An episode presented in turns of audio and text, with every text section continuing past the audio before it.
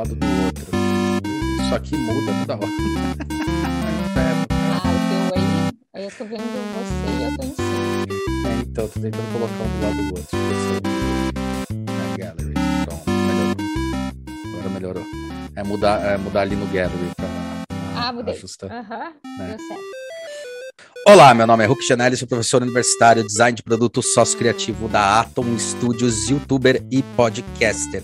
E hoje a gente tem a honra de estar aqui nesse podcast gravando com o pessoal que a gente conseguiu fazer uma parceria, que para mim foi, é, foi, foi emocionante, até porque quando eu era um, um, jovem designer, né, lá nos tempos de outrora, dois anos atrás, costumo brincar.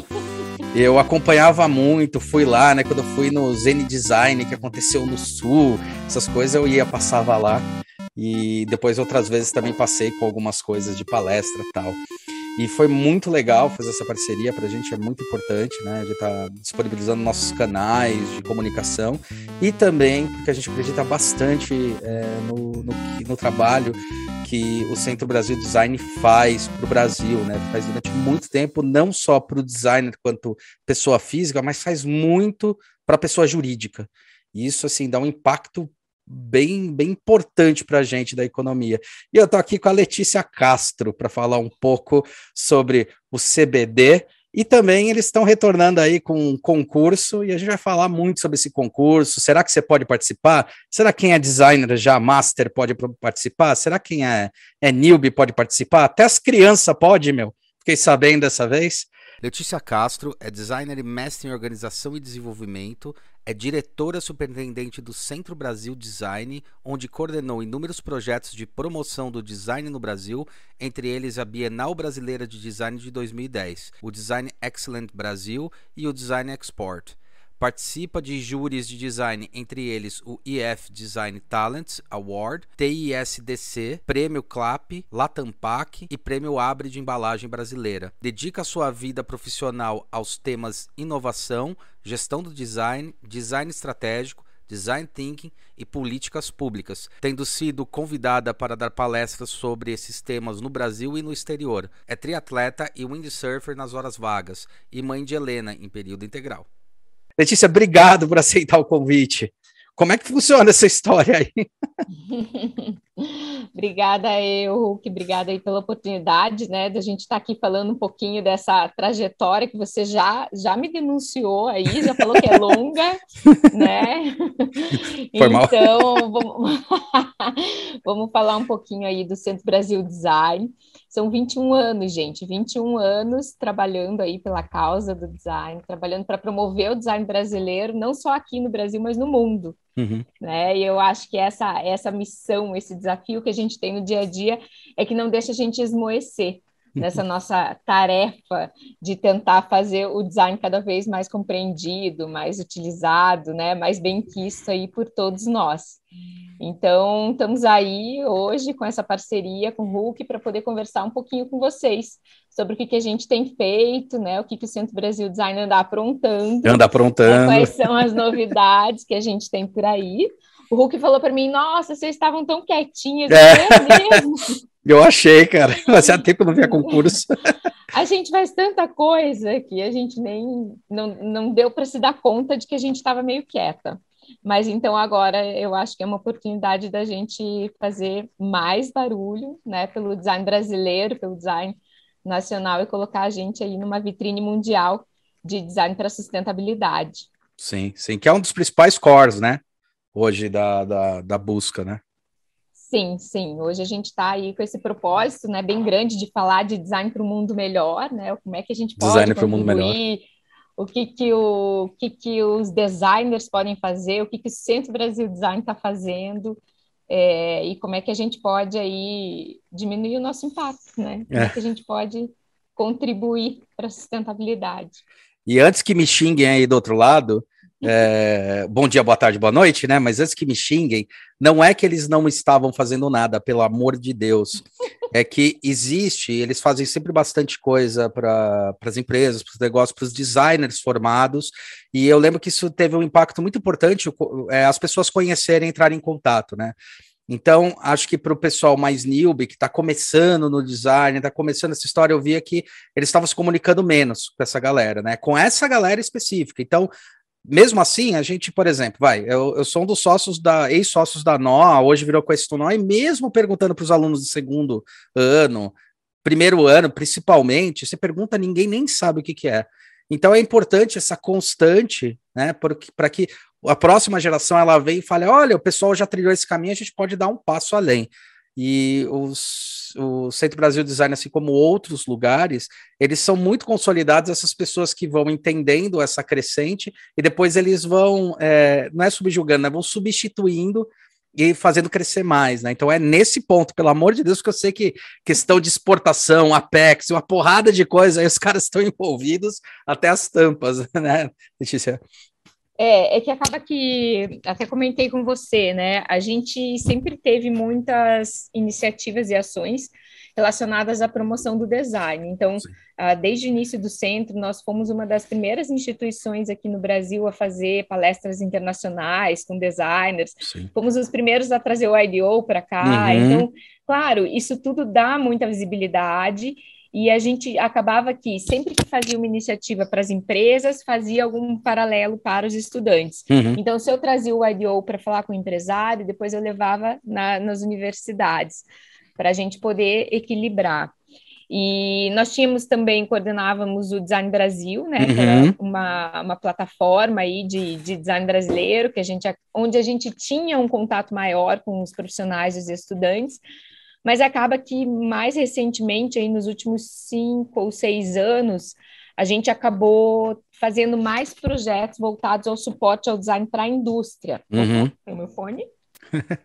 mais voltado ao suporte de design para a indústria, ou seja, é, o meu core business, que é conectar empresários, né, com profissionais de design do mercado. E aí eu estou uhum. falando de CNPJ para CNPJ. B2B. E acabo, é, acabo deixando de lado uh, os estudantes. Uhum. Né? Mas, é, me justificando um pouco, é, o foco principal do Centro Brasil Design, um pouco diferente das associações profissionais, é trabalhar mais para os empresários, para as Isso. empresas, indústrias, para que eles entendam o que é design, né? Para que Isso. os empresários entendam o que é design, a importância do design e como chegar aos profissionais de mercado. Então, nesses últimos cinco anos, seis anos, sim, a gente está talvez um pouquinho uh, mais quieto aí em relação aos, aos, jovens profissionais, aos designers, né? Mas aí atuando no, do outro lado do, do design, que é junto às empresas. É, e isso eu acho bem legal, eu, a gente está comentando, abrindo isso daí, mas eu acho super importante o que o CBD faz, porque é, é mais convencional, é mais é, é normal você acabar em, sempre incentivando e investindo em alguma coisa que é o jovem, é o cara que está começando na faculdade, até porque ele está com abertura para receber várias coisas. E é, são poucas as instituições ainda de nível nacional que a gente tem que realmente tentam pegar o que é importante, né? Quando a gente até comentando e por que, que a parceria fez sentido, né? É, não só pelo, pelo carinho que eu tenho pelo Centro Brasil Design, mas porque é uma coisa que a gente vive falando aqui dentro do escritório e fala para vários lugares também, é que é, é importante a gente começar a vender design para quem realmente importa, né? Parar de vender design só para designers, mostrar que o design é uma ferramenta e vender para quem está afim de investir nisso. E essa pessoa precisa entender finalmente o que, que é. Então, acho que esse posicionamento estratégico de vocês é um posicionamento super assertivo. Né? Eu não, não acho nem que é, ah, é um problema não tá, tá fora dos moldes dos alunos, né? O que eu tô falando é que é interessante, porque eu sei que vocês estavam investindo nisso, eu acompanho bastante, né?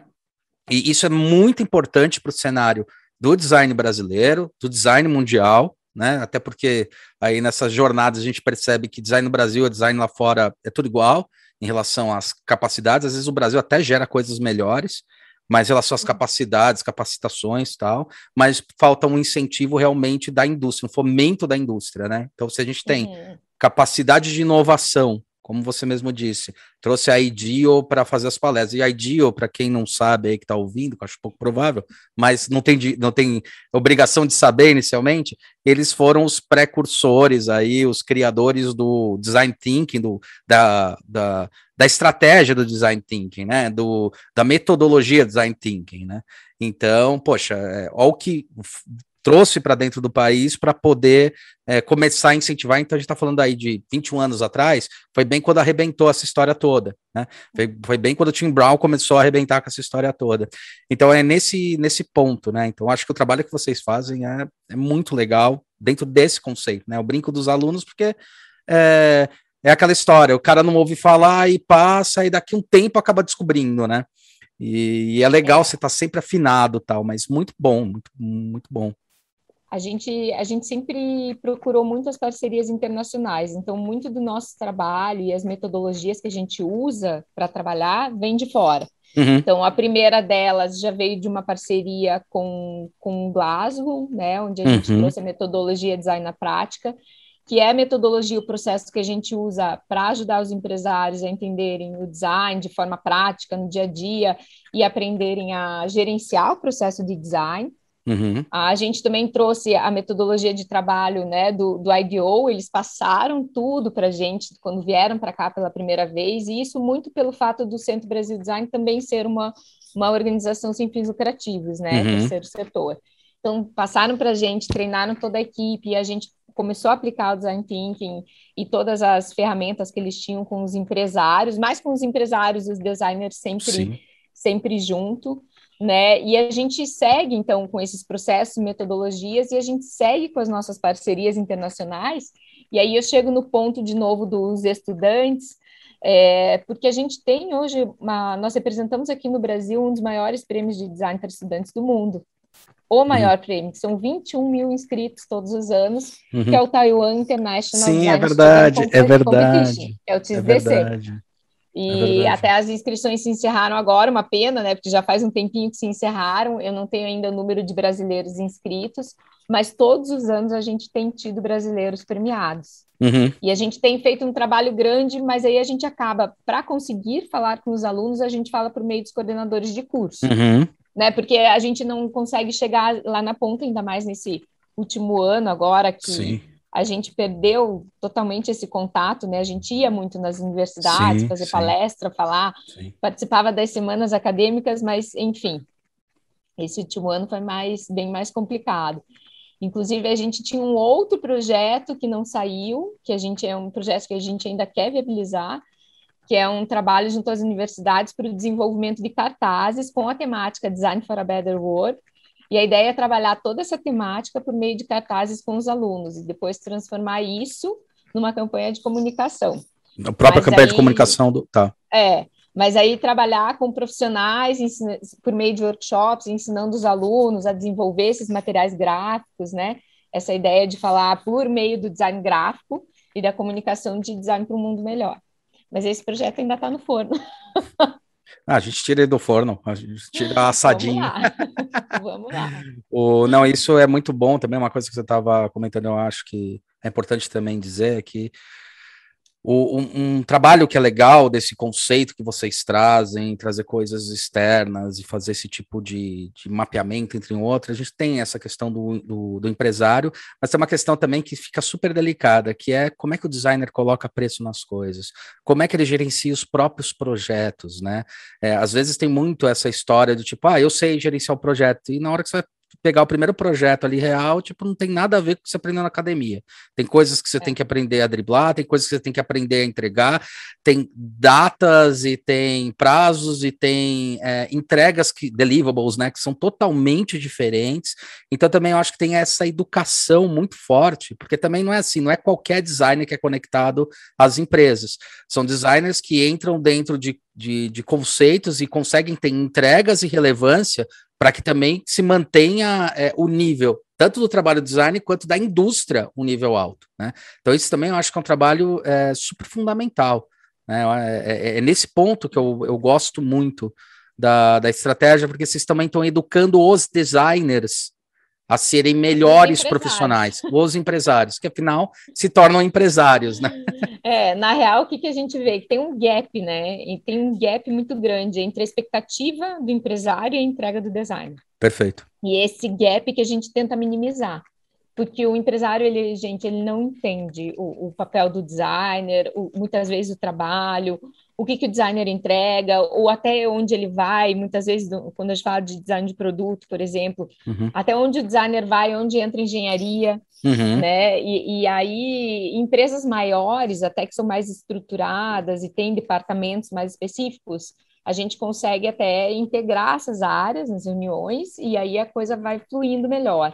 Uhum. Nas empresas menores, que não tem, digamos assim, um departamento de engenharia ou não é tão estruturada, às vezes acaba ficando um gap aí que a gente tem dificuldade de resolver, porque o empresário acha que vinha tudo pronto, uhum. né, e acaba minimizando aí a importância desse, desse trabalho da, da, da implementação mesmo do, do produto. Então, é, é sempre uma, uma dificuldade, assim, até mesmo do ponto da linguagem, né, do entendimento entre as partes, enfim.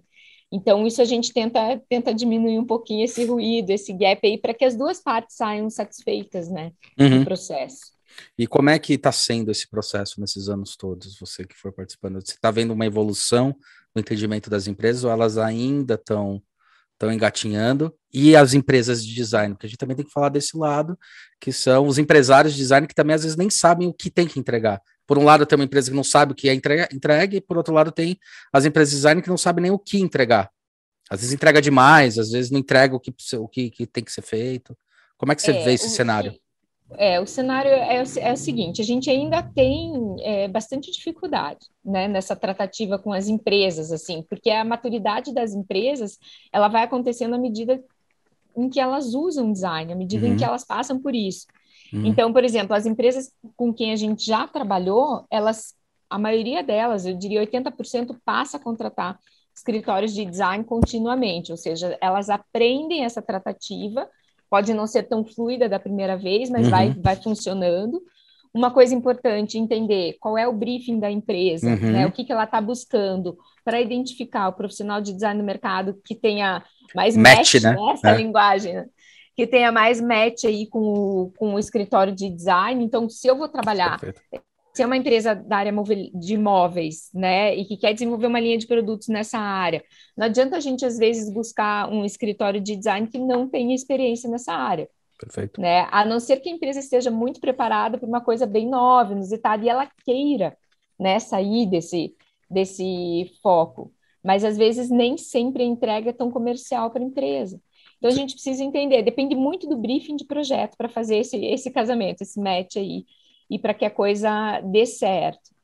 É, de uma maneira geral, os empresários eles têm, têm conseguido entender, têm aproveitado muito bem todo o processo, as dificuldades elas continuam existindo, é, o porte da empresa muitas vezes não é determinante, né? Porque Perfeito. tem empresas grandes que nunca fizeram uh, projetos com designers. A gente ainda tem uh, um empresário no Brasil que tem a cultura do empreendedor nato, né? Ou seja, ele quer fazer tudo do uhum. início até o fim da empresa. Ele tem uhum. a ideia do produto, ele tem aquele único produto, ele faz o produto do jeito dele, e às vezes é difícil de persuadi-lo também. Uhum. Então, assim, a gente tem esse perfil de empreendedor ainda, né, uhum. no Brasil, que, que é também o nosso microempresário, que é uma pessoa que está habituada a fazer tudo sozinho, se uhum. vira.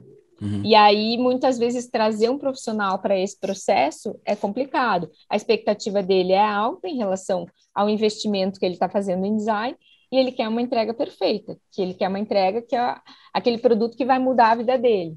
Uhum. Mas a inovação, assim como o design, ele é incremental. E uhum. ele vem vindo, a gente fala step by step. Uhum. Aos poucos você vai melhorando a tua empresa, o teu processo de gestão da inovação, o teu processo de desenvolvimento de novos produtos, né? Você vai melhorando. Agora a gente tem toda a questão do desafio da economia circular, uhum. que são uhum. processos também que têm que ser vistos dentro da empresa né? Como é que você conversa com o seu cliente? Agora o mercado virou mais digital do que nunca. Uhum. Então são muitos Tudo virou serviço. tudo virou serviço. São muitos desafios que estão sempre se colocando para os empresários, né? E eles têm que estar sempre prontos, preparados para para tentar lidar com isso. E o designer ele pode contribuir, mas a gente tem que conseguir inserir ele naquela cultura organizacional, que é uma cultura que já existe. É interessante isso quando você está falando. Você acha que acaba acontecendo uma troca de mindset dos empresários, deles entenderem que, bom, tem dois, dois pontos aí que eu acho que são pontos críticos, né? Primeiro, entender que design ele não é um, um, um, um gasto, ele é um investimento, né? Um é. investimento a longo prazo, que é do cara entender, ah, estou investindo agora, estou entendendo que isso vai ter a proposição de valor tal. Uma das coisas é se eles entendem, é, você acha que eles começam a entender isso de uma maneira mais clara? depois que sim, passa pelo eles processo? Começam, sim, eles entendem. Então, como eu, como eu falei assim, a gente passa, faz esse desenvolvimento do projeto junto com a empresa, com essa metodologia que a gente chama de design na prática. Uhum. O empresário aprende o processo, ele passa a saber gerir o designer, o que pedir e o que esperar do designer. Né, passa a saber contratar. Muitos empresários contratam novos escritórios, outros continuam com os escritórios que, já vinham trabalhando.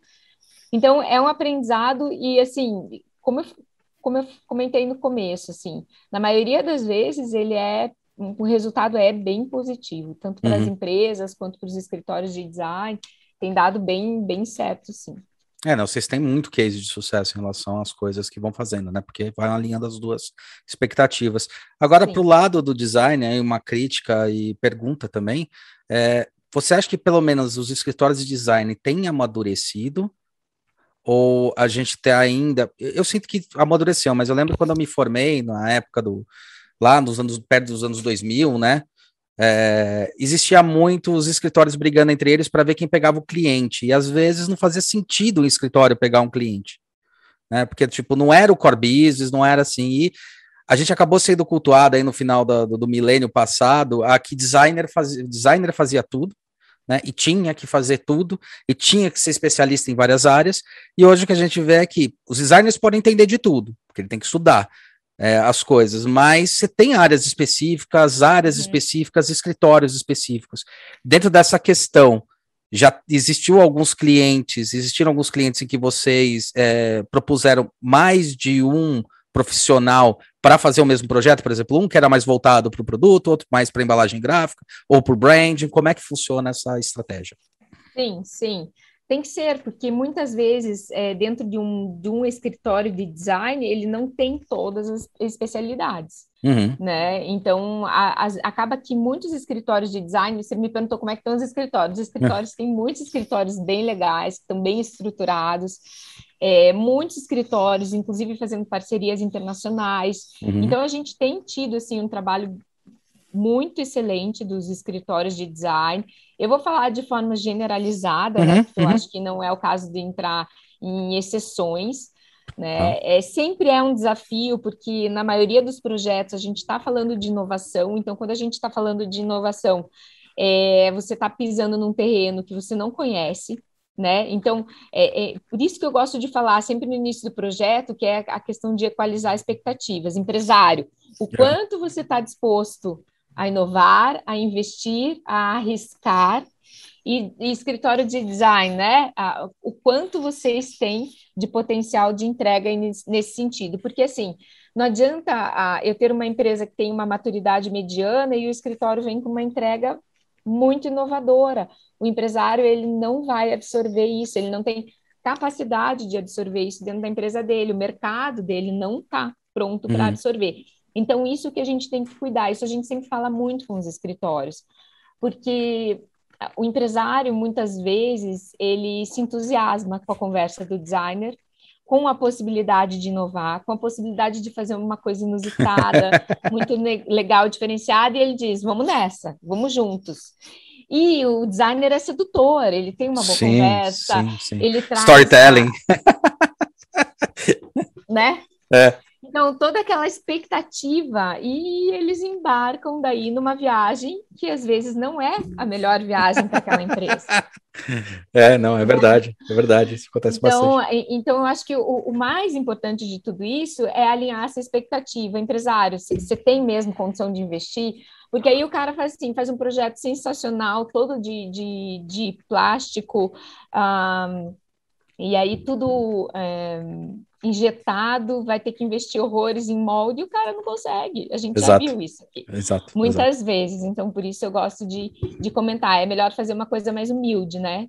Que a gente Sim. tenha certeza que vai para o mercado. Uma coisa que eu estou exigindo bastante, assim, é dos alunos, né? Quando eu dou aula, eu mesmo quando eu converso bastante com algumas empresas que a gente faz projeto, é alinhar essas expectativas, né? Assim, costumo dizer, dá para fazer tudo. A questão é onde você vai fazer e como você vai fazer e o que você está querendo gerar de expectativa ou não, né? É, é, existe muito essa questão do sonho. A gente vende muito bem um sonho, né? É, o designer ele, ele é sedutor para vender esse sonho. Falar, você pode uhum. chegar até aqui mas eu vejo dois pontos aí, né? Um dos pontos que é, às vezes, a imaturidade do, do escritório de design, de entender que para chegar ali vai ter que passar por alguns processos, isso eu já vi, mas principalmente do empresário de não entender que até chegar naquele lugar é, são degraus que você vai fazendo de estratégia, que é, ó, daqui três anos lança um produto, entende o mercado, matura, lança o próximo, daqui talvez uns 15 anos você esteja nessa posição que a gente está é, fazendo a, a estratégia em si, né?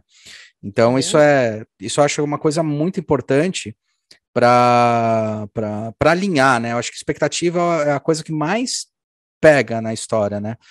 Agora, quando a gente está falando do design, aí perguntando para você que está trabalhando diretamente a isso, ou designer ou do empresário, mas principalmente do design, você não acha que também falta, não sei, aí dentro das empresas? Estou falando, eu sei que vocês catalogam as empresas de acordo com as necessidades, depois a gente vai falar como faz para vocês catalogarem lá, tá, galera? A gente fala quais são os processos, e os empresários também, que vale a pena para caramba.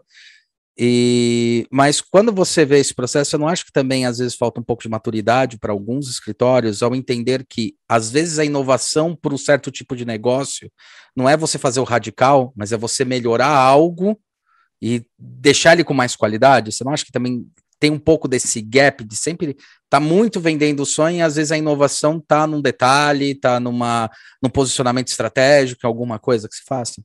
Sim, o, o, na verdade, o, o designer ele tem uma tendência, né, de puxar um pouquinho sim, sim. A, a, essa questão da inovação, acho que é até do, do profissional isso, sim. né? Mas a questão é que muitas vezes aí o empresário fica frustrado. Ao invés de você frustrar num, num primeiro momento, é, o legal é você fazer a coisa aos poucos. Trabalhe um primeiro projeto com a empresa, para você certamente, assim, olha, os principais escritórios que a gente tem trabalhado e que participam com a gente de projetos e programas, o, o design, o empresário continua trabalhando uhum, com o escritório uhum. de design. Ele uhum. não desiste daquele processo, ele vai fazer um outro projeto, outro projeto que ele viu que deu certo, ele viu que voltou, Uhum. Viu que ele teve lucro, né, naquele uhum. investimento que ele fez em design. Então, assim, é, é isso que é legal, assim, é legal essa experiência também, os escritórios mais experientes, eles já conhecem isso porque eles vão atrás do feedback dos clientes. Isso é uma coisa legal uhum. dos escritórios, né? E atrás a gente tem visto muitos escritórios fazendo isso. Antes até a gente fazia mais cases de projetos, hoje a gente até está conseguindo buscar mais resultados com os escritórios. Legal. Em determinado projeto, o escritório monta o case, traz números, que é o que interessa realmente para a mídia, para as pessoas, traz números de resultados e, né, com aquilo ali, o próprio escritório percebe, né, o que, que deu certo, o que, que deu errado. Então, esse feedback do cliente é bem importante e tem muitos escritórios já fazendo isso. Nessa postura que vocês colocam, porque quando vocês, se, quando vocês colocam o cliente dentro do guarda-chuva de vocês, os escritórios dentro do guarda-chuva, acaba não perdendo um negócio que é muito delicado quando você não tem uma assessoria igual que vocês fazem, ou uma organização, que é, por exemplo, quantos projetos eu já fiz e o cliente simplesmente fez, tá dando certo, vai me procurar daqui um ano, dois anos, quer uma coisa nova, mas nunca me dá os resultados nunca me dá os não, feedbacks, não, né? Não. A gente sempre vai atrás. puxando ali na rabeta, fala, tá, mas você tá retornando, mas o que, aconteceu? Não, a gente vendeu bem, porra, por que, que você não falou, cara, né? A gente até brinca, é. a gente fez um monte de balde de pipoca para cinema tal, e daí o pessoal falou, pô, vocês podiam dar uns para mim, pra gente, né? Todo mundo sempre pede, normal. Fala, cara, a gente a gente comprou metade dos baldes, porque os caras não mandam pra gente. É isso aí. É isso e a outra metade é porque a gente acompanhou a produção, então a gente pegou lá quentinho no forno, né? Então, é, eu acho que isso também é complicado, porque isso, isso prejudica quando a gente fala sobre.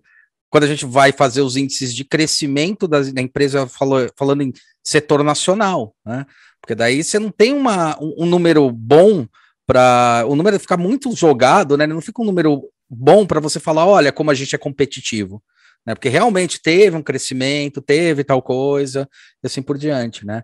Eu acho que é complicado para vocês também trabalhar com isso, com esses dois dados.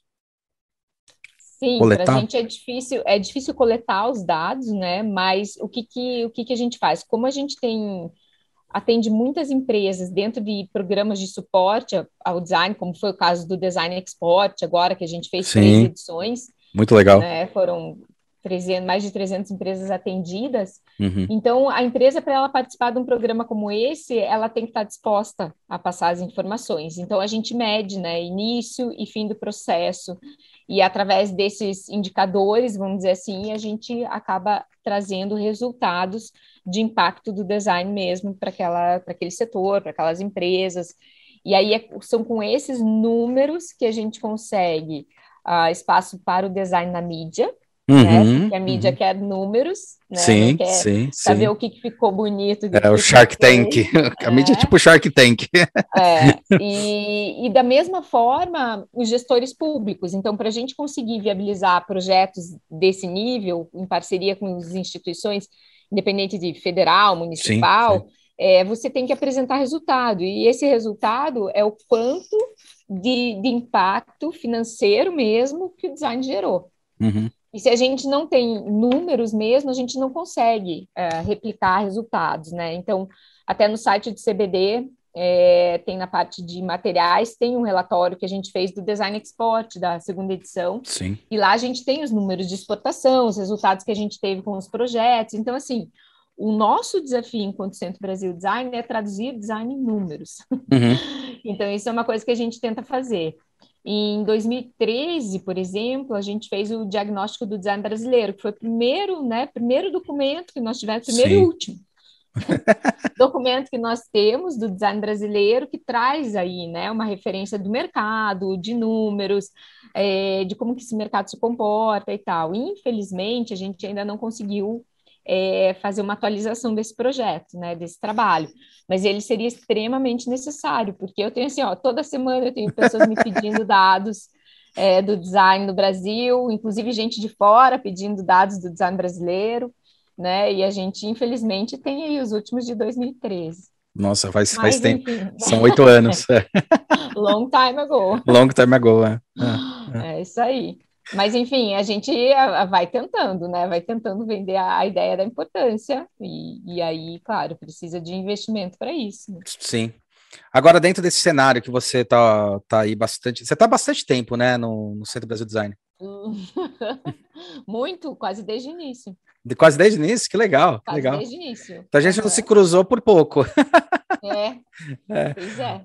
O, e dentro desse, dessa, dessa jornada aí sua, né? E dentro daí, o que, que você acha que são os principais ativos? Agora a gente está falando de negócio mesmo. Os principais ativos do, do design no mundo, Brasil e mundo, e as principais transformações, em que mercado que está? Porque a gente fala muito sobre o mercado da agricultura, que ele é um mercado de commodity que poderia ser mais explorado, só que ele é muito pouco explorado e ele é um mercado que talvez investisse legal. Como é que você enxerga esse cenário? Esses tá cenários?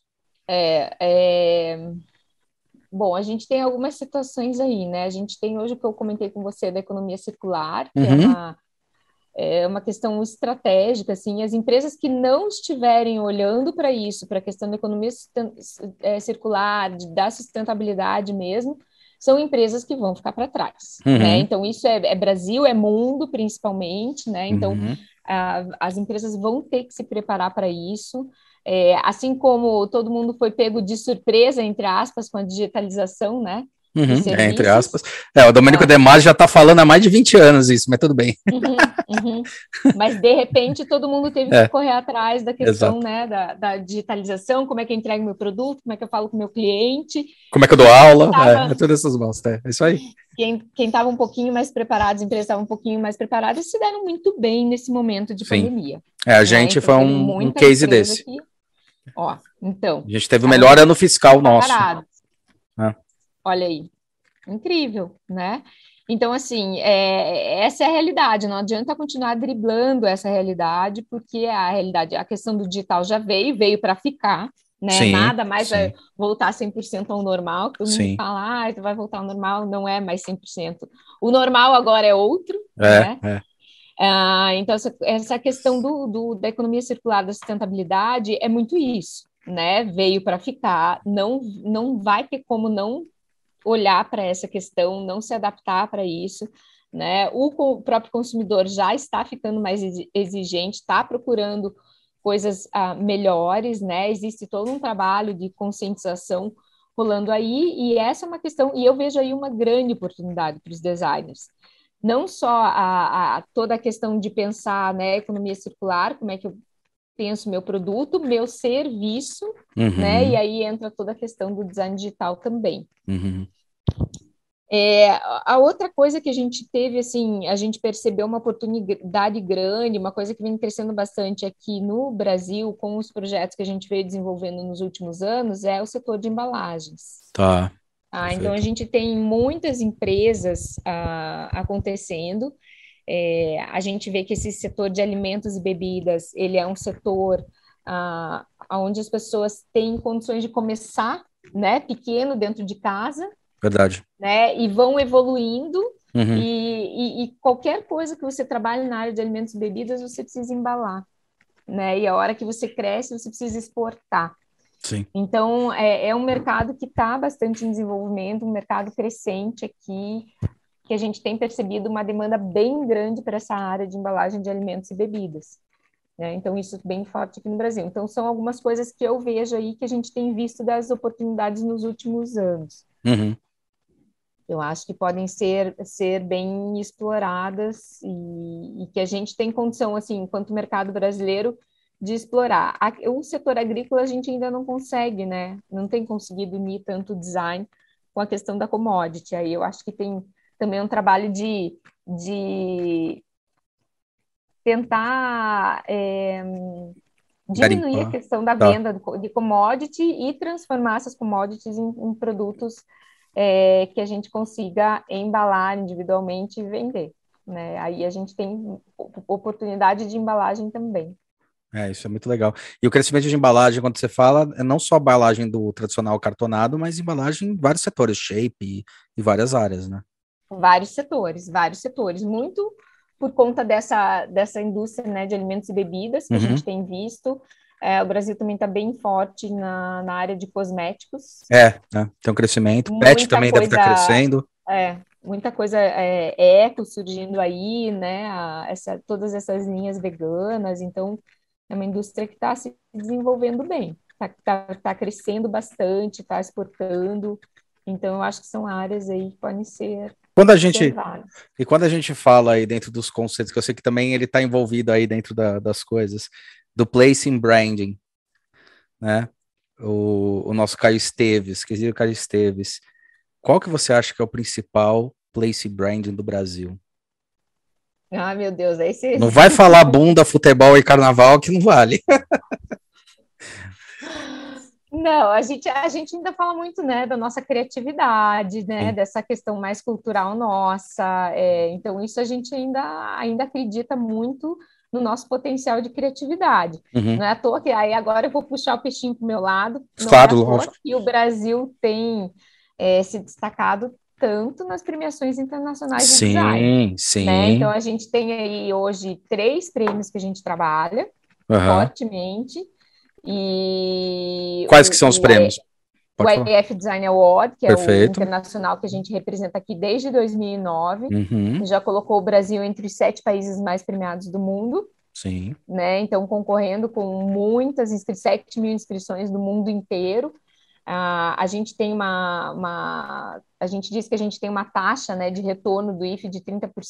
Uhum. É, então, se eu tenho 100, 100 inscritos, eu tenho 30 premiados. Uhum. Num prêmio mundial de design. Então, assim, é uma. É, que é reconhecido. E é legal do. Muito grande. É, e é legal do IF é que ele é reconhecido como uma chancela, né, no mundo. Isso que é, é louco. É uma chancela mundial. É uma chancela tipo, mundial. É uma... De qualidade de é, produto, é. Muito louco de qualidade de produto. O mundo inteiro procura o prêmio para inscrever projetos uhum. e produtos, desde carro, né, até sim, é, sim. utensílios domésticos, enfim, entra absolutamente tudo. A gente são 7 mil inscritos do mundo inteiro, né? Quatro dias de júri, num galpão imenso, cheio de produtos.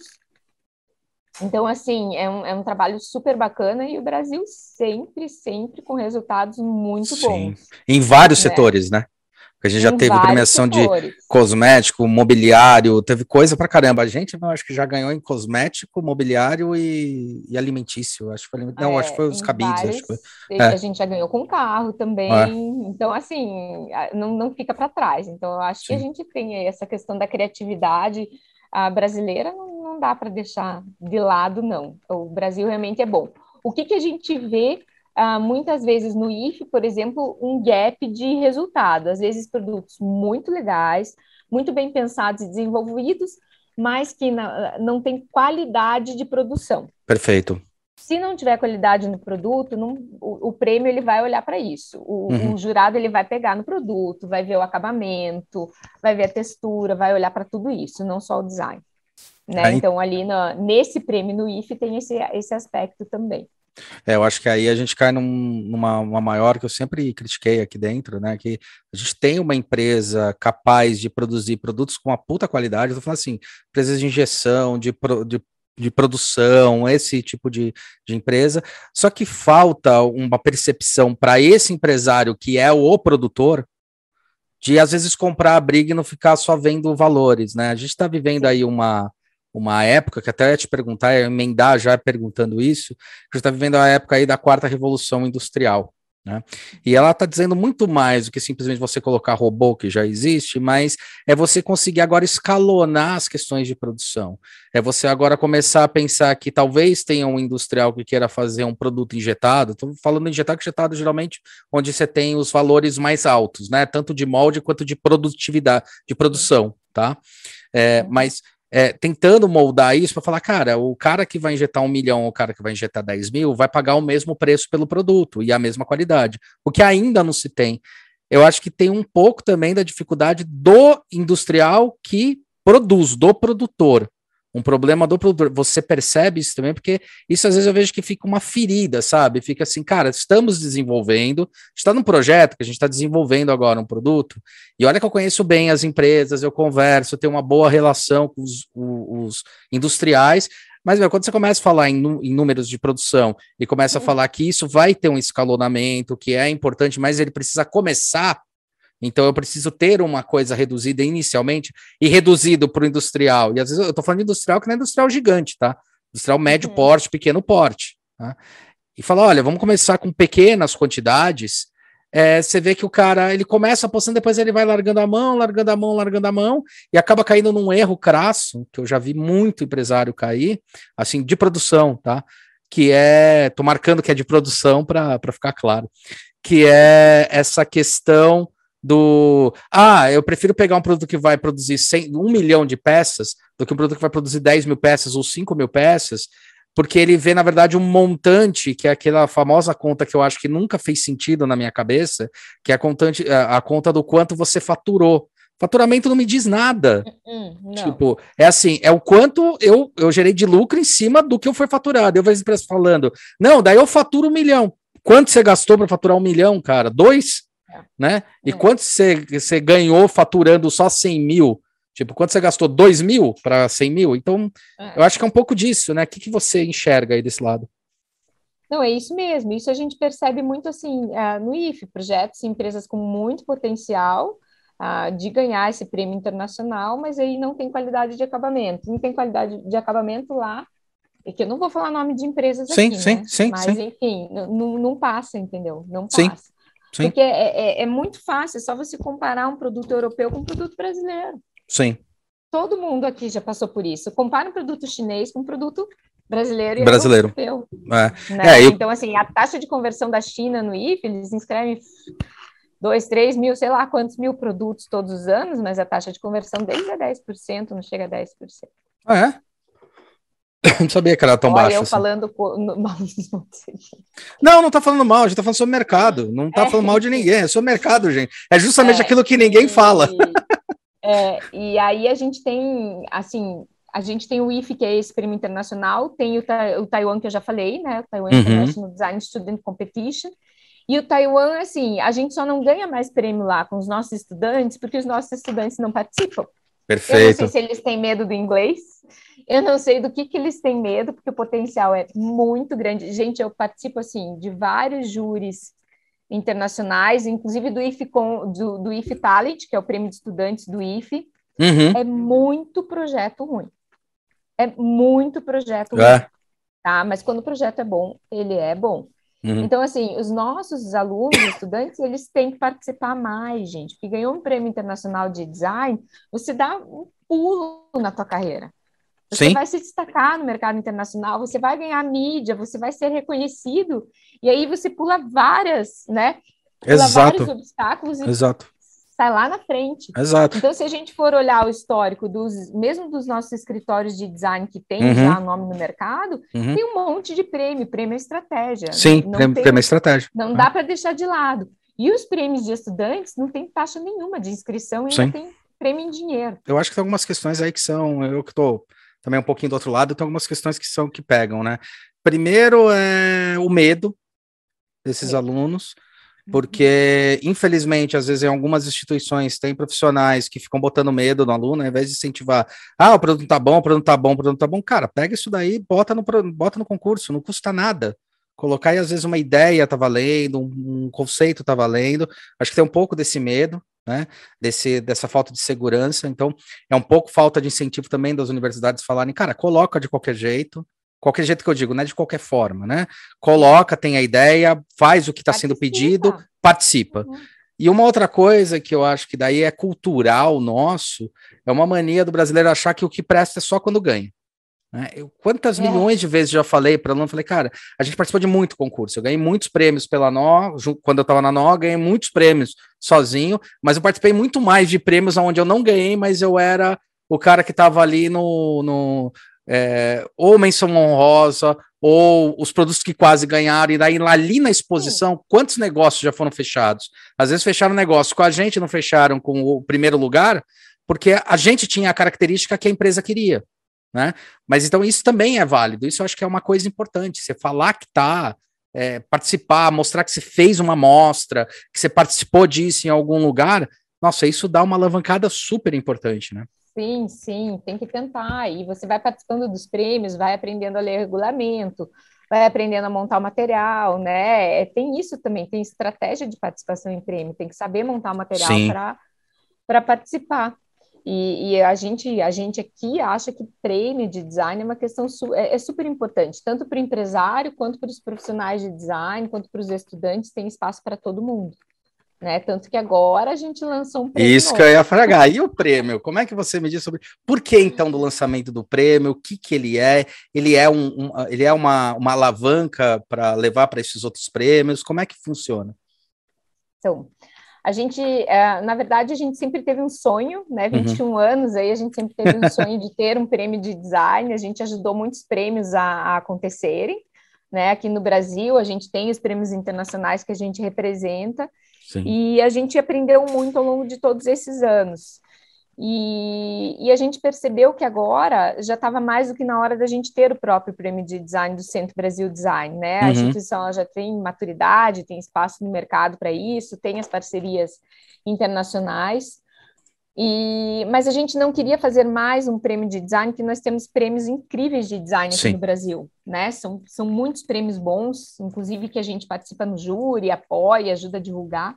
Sim. E aí, então, em 2000, 2018, a gente se tornou signatário do Pacto Global, Legal. né? E passou a compartilhar os objetivos de desenvolvimento sustentável e a tratar muito mais dessa questão da sustentabilidade. Desde 2010, né, quando a gente fez a Bienal Brasileira de Design Sim. aqui em Curitiba, o tema já foi design, inovação e sustentabilidade, o que foi um desafio para a gente, né? Mas que foi super bem administrado pela Adélia Borges. Adélia, a grande Adélia Borges, sim.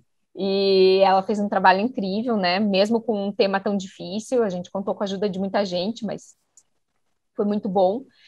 E, e aí, desde então, a gente vem tra trabalhando muito, tratando a questão da sustentabilidade com as o empresas. O Christian estava envolvido nesse daí também? Christian também. Uh -huh, também, né? Também. Tá. Nossa, foi, foi muita gente. A equipe da Bienal foi, foi realmente muito grande, assim, só de pesquisador, tinham 10 pesquisadores no Brasil, garimpando o projeto, né? A Cíntia Malaguti também ajudou com a questão tá. dos critérios, sustentabilidade, Fernando Mascaro. Perfeito. E, nossa, foi muita gente. Começar a falar nome aqui no E, bem, mas foi super bacana, foi um super projeto. E daí, então, a gente voltando, a gente. Designer for a Better World. No final, é, no final do ano passado, há dois anos a gente vinha fazendo um evento chamado Design for a Better World, justamente para debater o papel do design frente aos objetivos de desenvolvimento sustentável, como Obrigado. ajudar, como contribuir, o que se pode fazer. Trouxemos alguns palestrantes internacionais falar um pouquinho como que as coisas estão sendo feitas lá fora, né? Porque sempre estão um pouquinho na nossa frente. E, e aí agora então decidimos lançar a premiação Design for a Better World Award. E a ideia do prêmio é justamente dar visibilidade para empresas, pessoas, organizações, instituições que estão fazendo alguma coisa para mudar o mundo uhum. para melhor, né? Uhum. Então a ideia do prêmio é, é justamente essa, né? Abrir um espaço para que essas pessoas todas participem, tanto empresas quanto tanto pessoa jurídica quanto pessoa física, né? Cabe para os dois, dentro da, da, do formulário de inscrição tem espaço para os dois. Legal. Para a gente justamente saber o que está sendo feito. E com o prêmio ter um grande repertório né, de soluções para um mundo melhor e dar visibilidade para essas, essas soluções. A gente acredita que se a gente divulgar esses projetos, essas soluções, essas iniciativas, mais pessoas vão ver, mais pessoas vão seguir, mais pessoas vão buscar e mais negócios serão gerados. Então, eu acho que é muito dentro dessa, dessa ideia, né, de promover essas conexões transformadoras que a gente fala, e aí a gente dando visibilidade para essas iniciativas por meio do prêmio, a gente acredita que realmente a gente conseguiria contribuir aí para um mundo melhor. É legal porque na linguagem, na estratégia de vocês, né, estratégia curto, longo prazo, é justamente isso, né? Não importa. E daí, falando aqui sobre o viés meu, né, sobre o meu, o meu olhar, né, que eu acho bem interessante em todo, todo esse discurso, que é não só quem vai ganhar vai ser importante, mas o quanto vai agregar de ideias e inovação dentro das pessoas que estão inscritas, ou seja, mostrando muito mais o potencial né, do, do alavancamento do negócio quanto design, de quanto é importante é, e como a gente tem ideias para fazer essa melhoria do, do um mundo melhor, né? Como, como o próprio prêmio ele, ele, ele coloca. Quando você fala em pessoas jurídicas, pessoas físicas, para quem é mais leigo, né? É, a gente está falando aí de estudantes que estão começando, estão se formando, pessoas que estão 30 anos no mercado. O que, que a gente está falando? Quem que pode se inscrever aí? Qualquer um, isso mesmo. A ideia é ser bem abrangente mesmo. Qualquer um pode se inscrever, não tem idade, né? Não tem tempo de projeto no mercado, tá? E pode ser conceito ou produto no mercado. Tá? Perfeito. Tá? Uhum. Isso vai estar separado no formulário de inscrição, você diz se é um conceito, né, uma ideia, uma coisa que você está imaginando, ou se você é estudante, tem um projeto bacana, então você coloca como conceito. E se for um projeto que já está no mercado, tem essa opção de colocar lá já no mercado. Por quê? Porque na hora de julgar, eles têm que ser separados para serem julgados, né? Eu não consigo comparar um produto que está no mercado com um conceito que pode ser, às vezes, uma coisa super inovadora, uma coisa que está sendo pesquisada ainda, não entrou no mercado, então a gente separa na hora ah, do julgamento desses projetos. Mas a ideia é que todos possam, de fato, participar. Inclusive tem, né, uma categoria para que a gente chama de Maker Kids, que você Maker comentou, Kids, achei fofinho isso. Que é para crianças, né, jovens e crianças, então de é, 6 a 18 anos, é, 6 não. 6 a 18, é? é 6 a 18 6 anos. A 18. E a ideia daí é justamente mais a cultura maker e essa visão de futuro, né? O que, que as crianças estão vendo, como que uh, isso está sendo trabalhado. A gente sabe que tem algumas escolas que já estão trabalhando sim, né, a cultura maker sim, e a questão do design, da inovação com as crianças. Sim. Então, é muito abrir um, um espaço para isso, né? Para que também sejam vistos. Né? Então, é muito essa, essa ideia de participação para o pessoal saber qual é, como é que eu sei diferenciar se meu projeto ele é de mercado ou ele é uma ideia? Ele, como é que eu olho para ele e falo, ah, nossa, é. É, como é que eu vou escrever ele em mercado ou vou escrever ele em conceito? Como é que eu, que eu descubro olhando para o meu projeto? É, a ideia de mercado é justamente se o teu produto está no mercado. Está sendo vendido, está no mercado, está disponível, vai ser lançado no próximo ano, né? Vai ser uhum. lançado em, em, dois anos ou não. Ele ainda uhum. é um projeto, está em fase de conceituação, não foi terminado ainda, ninguém comprou a ideia ainda, mas o prêmio pode ajudar a vender essa ideia, né? Pode ser que tenha uma empresa que se interesse e queira apostar nisso. Uhum. A gente tem a, a, muita gente que trabalha com pesquisa, por exemplo, que uhum. tem projetos uh, inusitados, né? De como que você é, recicla uh, colchões, ou como é que você trabalha com alguns resíduos de obras, é, como é que você trabalha com um novo compósito, e às vezes essas ideias não estão no mercado ainda, uhum. ainda não estão sendo vendidas, né? não estão uhum. totalmente disponíveis. Então a gente trata como conceito. Você tem um desenho ou uma ideia, eu fiz em, apenas em 3D, eu fiz uma criação, eu consigo também colocar no concurso? Como conceito. Uhum. Como conceito. Então, assim, a gente tem cinco áreas né, de atuação, Isso. porque a gente uhum. queria ser, uh, mostrar que o design ele é mais. a gente queria mostrar que o design ele é mais abrangente do que propriamente só aquele conceito mais tradicionalista do, do produto, da embalagem, né, do gráfico. É, então, assim, essas cinco áreas são comunicação, onde entram uh, todos os projetos de, de campanha de comunicação, marketing digital, design digital, é, toda a parte de, por exemplo, assim, é, ah, se eu tenho uma, uma campanha que eu fiz, é que assim, ó, por exemplo, nos prêmios que a gente faz no internacional, no Taiwan International Student Design Competition, tem muita campanha de design digital que uhum. eles fazem aquele videozinho falando de crianças uhum. que sofreram abuso, uh, de mulheres que sofreram abuso, ou de como, ou uma campanha de como sensibilizar determinado grupo. Então, lá isso é muito forte, muito forte mesmo. Então, entra nessa parte de design digital, entra nessa parte de comunicação. Uhum. Tá? Então, essa primeira área. É, e campanhas também. Campanhas, por exemplo, que teve uma campanha que a gente viu, agora de onde que foi, num dos prêmios que era eram idosos, né? Era uma uhum. campanha do Canadá, se eu não me engano, Perfeito. de idosos que moravam em um lar e não podiam ver a família. Então, como, durante hum. a pandemia. Então, como é que eles iam trabalhar para que esses idosos não se sentissem tão sozinhos, isolados, sozinhos. Legal. Isolados. E eles criaram uma cabine toda de vidro para que os idosos eu vi isso aí. e fizeram uma campanha, aí. viu? Foi vi, bem vi, legal, foi bem vi. falado. Isso entra em campanha de comunicação também, né? Vocês têm que entrar aí no site, a, gente, a descrição vai estar aí embaixo para vocês entrarem e se inscreverem. Cartaz também, cartaz a gente avalia muito cartaz nesses projetos internacionais aí que são justamente com esse posicionamento, né, de falar de algum tema mais que tem a ver com o mundo melhor, né?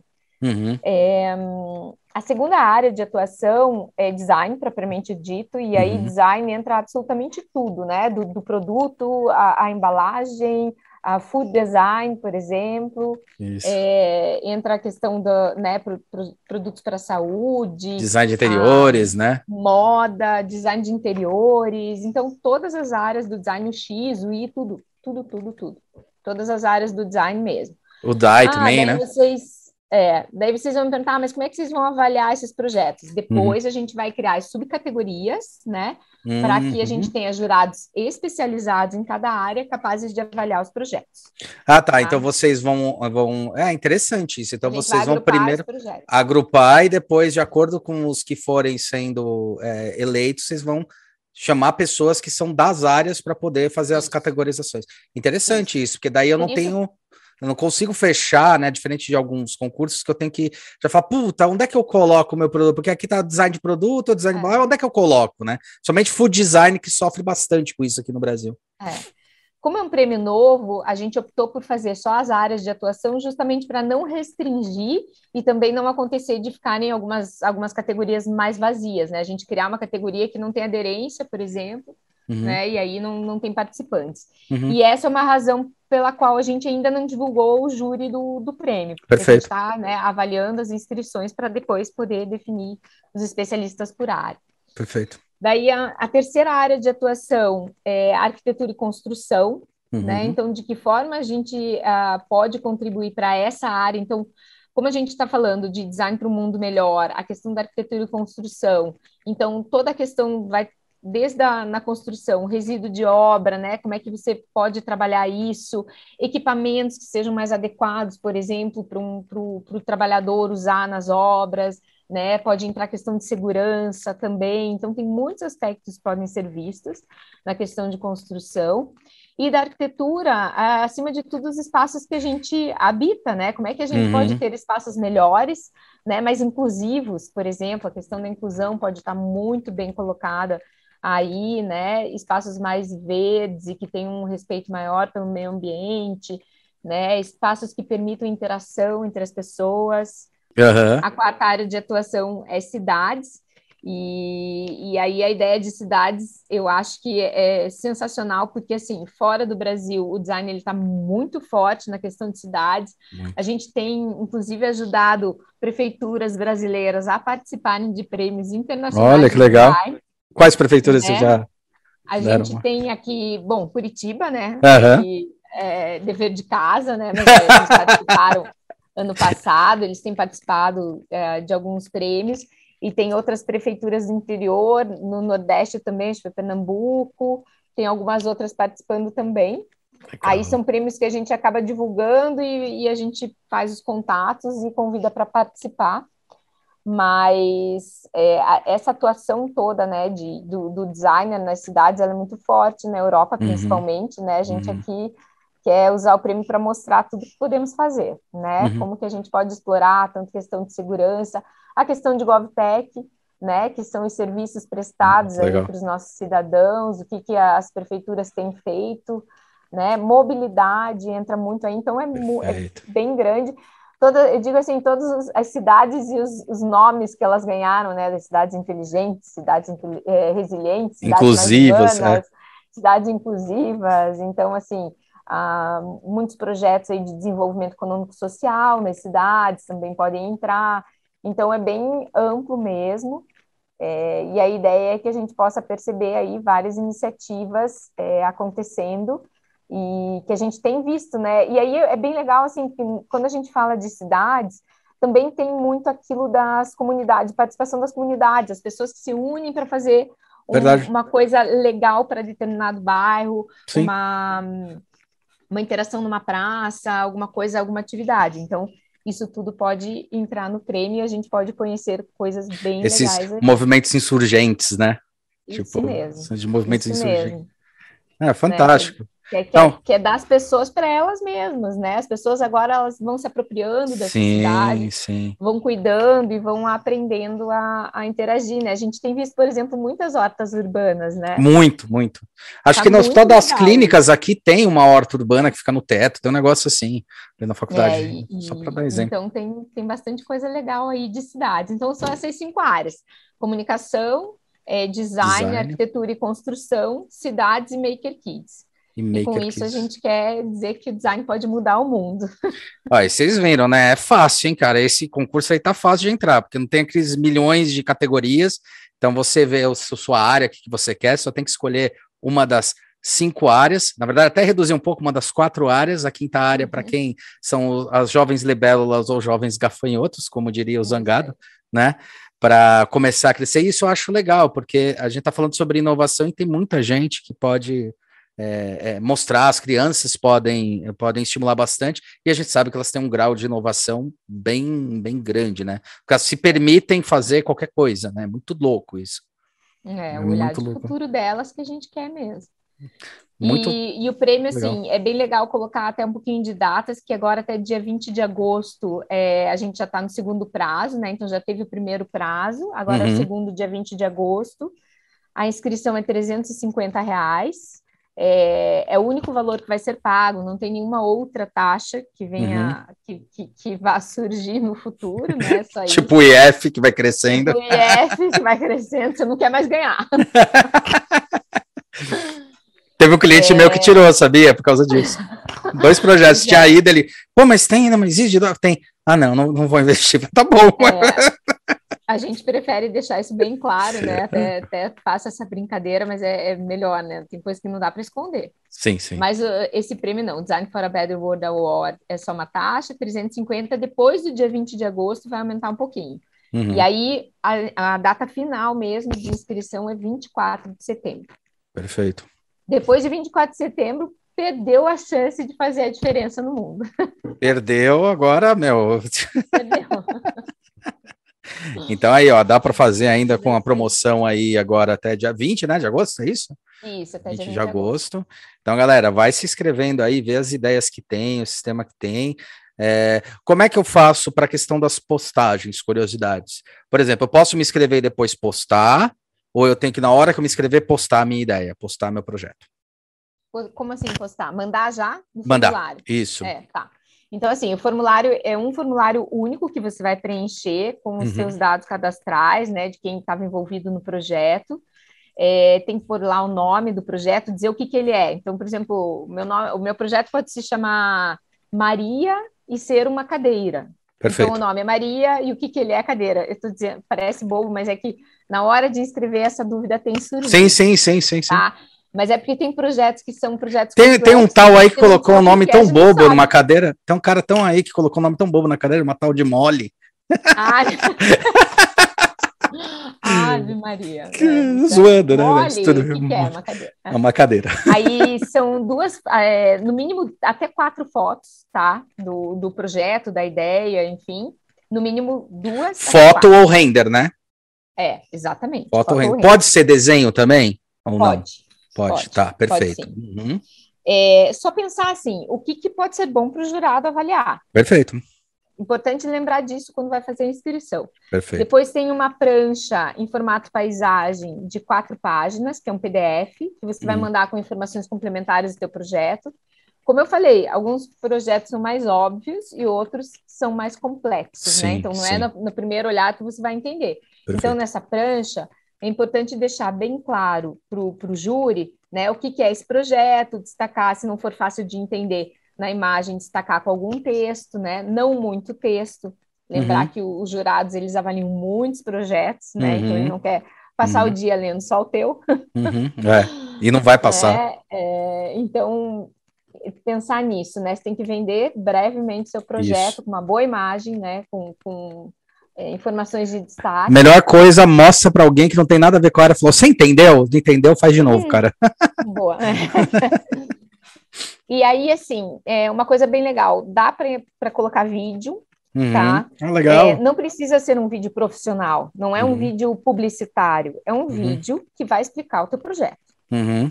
Tá? Então, isso assim, tem, a gente, não é obrigatório, porque a gente sabe que nem todo mundo consegue fazer, mas às vezes um Legal vídeo isso. ele fala muito mais do que mil palavras, né? É, então... principalmente esses, esses, esses, esses objetos, esses projetos que eles, que eles se movem, é justamente no, na transformação, na mobilidade dele que dá a grande wow, né? Aquela coisa assim. É.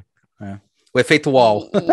E, e, dependendo do projeto, é uma coisa que você manipula, o fato de você estar tá pegando com a mão, alguma coisa, você vê o tamanho, consegue entender. Então, o vídeo para os jurados é muito bom, tá? Uhum. É, e aí, que mais? É, eu acho que é isso que tem no formulário. E as pranchas. São três critérios. Tá. Três e as pranchas. Vão ser avaliados. Ah. E só, só por curiosidade, as pranchas eu consigo baixar os modelos que tem aí ou eu tenho que criar a minha? Como é que funciona? A tua. Não a tem minha. modelo, tem que criar. Tem tamanho, tipo A2, A3, A1? É, ele não tem tamanho também. Tem Pô, então, meu, tá mais fácil do que. Cara, tá mais fácil do que. É. É. Formada a tela de vocês, ó, widescreen. É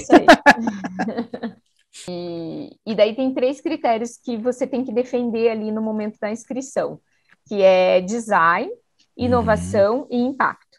Uhum. Daí tem 800 caracteres que você vai escrever ali para defender o teu projeto. Porque, Nossa, né, porque ele tem essa diferenciação. E, e aí, como você falou, um formulário único com tudo isso tem que uhum. preparar a sua inscrição antes, né? Prepara tudo antes para daí preencher o formulário. Uhum. Perfeito. E mandar. Perfeito. A gente tá também aqui no Centro Brasil Design super à disposição para ajudar, assim, com qualquer informação, qualquer dúvida. Hoje de manhã o pessoal já ligou aqui perguntando o que, que precisa, a gente ajuda. Né? Então tem os nossos contatos no, no site mesmo, ali tem o contato, dá para chamar a gente, falar com a gente tranquilo.